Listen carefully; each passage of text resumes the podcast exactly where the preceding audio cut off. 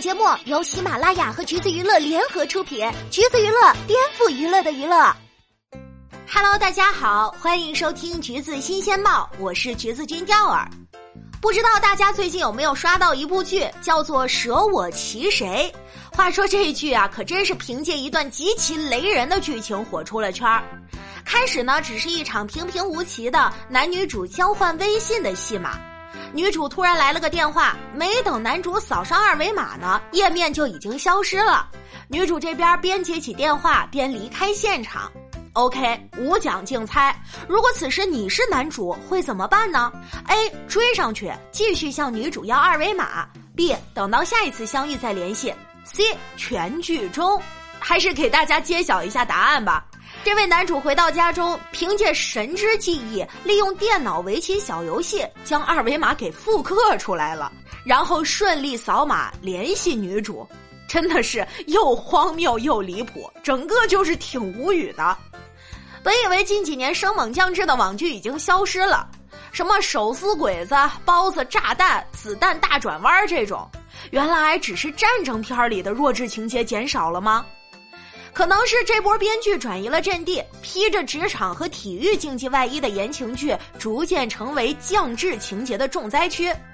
就像刚刚说的《舍我其谁》这种，为了体现主角牛叉而进行一些反常识剧情设定的剧还有很多，比如五月份上线的《一不小心捡到爱》里，编剧为了体现男主的高智商加上霸道属性，为他设置了一场听下属进行产品介绍的戏。介绍会开始不到一分钟，员工说了不到三句话，霸总屁股还没坐热呢，直接愤然离席，顺便把员工给裁了。这又是拥护点啥呢？因为霸总已经凭借超高的智商和无敌的视力，瞬间发现员工的程序上有巨大的漏洞，堪称大脑扫描仪，校对小能手，说人家那个代码里面应该是大于等于，而不是大于。呵，这大学计算机系不请你去当教授，真的吊儿第一个不服。有的男主呢是因为智商超人类而被视为天才，而有的男主被视为天才，则完全是因为身边的人太蠢了。像鹿晗跟关晓彤的那部《甜蜜暴击》，不仅感情线烂俗，人设也是相当浮夸。说到男主是学校里的高智商人才，还以为他一年能发好几篇 SCI 那种呢。可万万没想到，体现他天才的方式，竟然是让他在课堂上做数学题。也万万没想到，做的是小学五年级奥数追击问题。只见他对答如流，只见老师不可思议，只见同学一脸震惊。于是观众们也是惨遭雷击。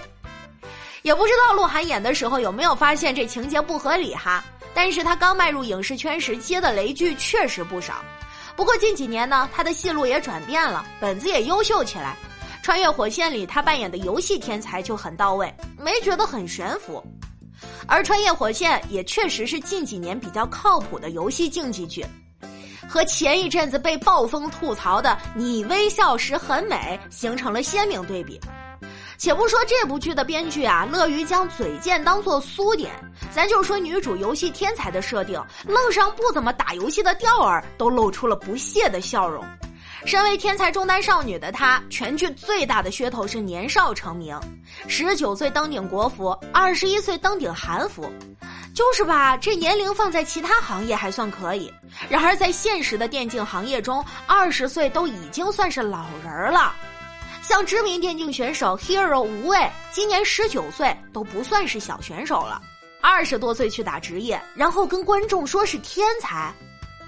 剧中的另一个天才，也就是我们的男主，开个团战都要喊三二一，您搁这跨年呢？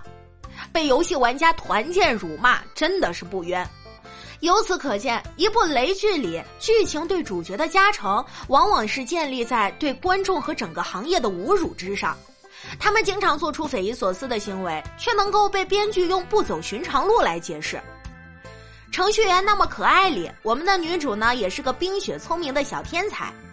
为了混入暗恋男神不收女程序员的编程公司，她灵机一动，想出了女扮男装去应聘的好办法。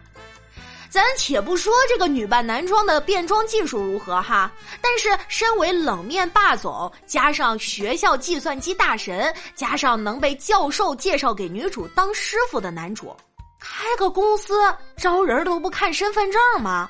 我只听说过天才当黑客，还真不知道天才还喜欢开黑店呢，依旧是被骂的不冤。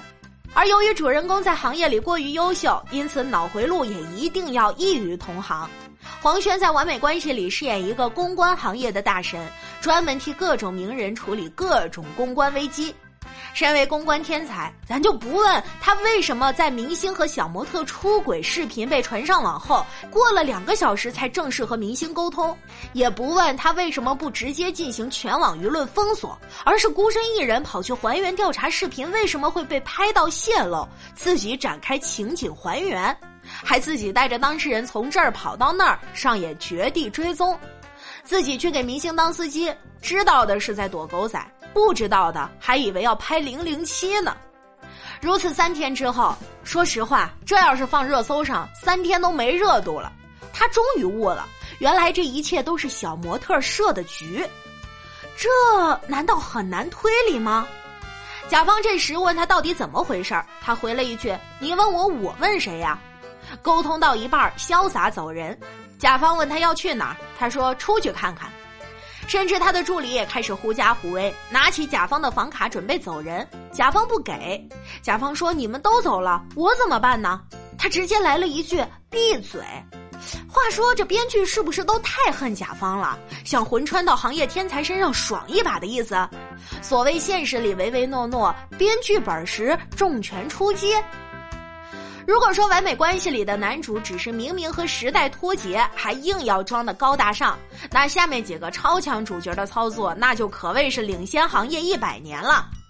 青春抛物线，一部排球竞技背景的言情剧，我们的男主当然是一个天才排球运动员，奈何蓝颜薄命，一次比赛中他忽然心脏病发，倒在了地上，因此也基本上告别了排球赛场。然而他并没有因此放弃打排球的梦想。画面一转，三年之后，他毅然决然报考了医学院，打算研究运动和心脏之间的关系。对，没错，他目标啊，还不是当医生，而是让患有心脏病的自己可以重返赛场。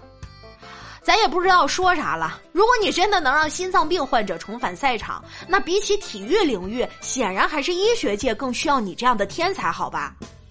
有一个词儿叫做曲线救国，但是我们这位男主是直接建立了新的帝国——体育医疗领域，您可谓是天下无敌了。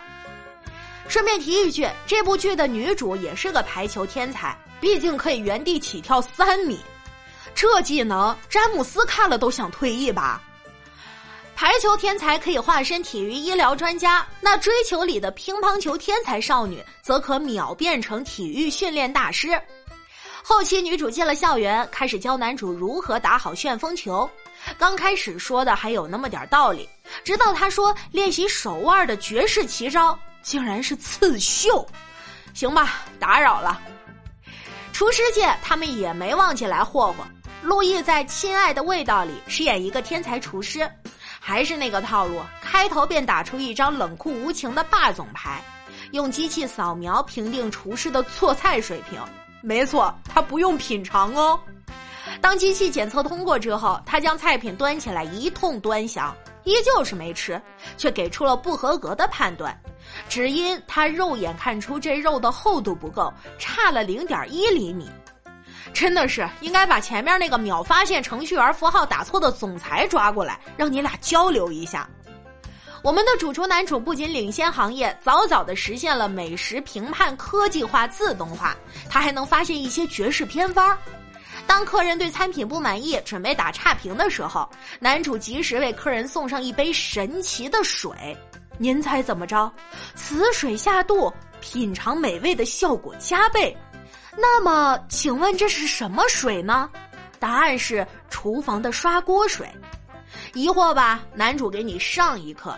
说是因为这刷锅水呀，可以刺激你味蕾的新陈代谢。呵呵，我看不懂，但是大受震撼。看完这些卧龙凤雏啊，不对，人中龙凤，第二不仅丝毫没有产生智商焦虑，反而更加的自信了。就这么胡写八写都能拍出来，走投无路的时候去当个编剧也饿不死呗。这些剧里所谓的高能力、高智商设定，没有任何的逻辑支持，可以说推动剧情就是他们全部的逻辑，也甭管流不流畅、好不好看，反正观众点开了就算买单了。千言万语一句话：烂剧必糊，雷剧滚开。好啦，今天的节目呢就是这样了。如果您想获取更多有趣的娱乐资讯，欢迎搜索关注“橘子娱乐”公众号，时髦有趣不俗套，就在“橘子新鲜报”。我们下期再见喽。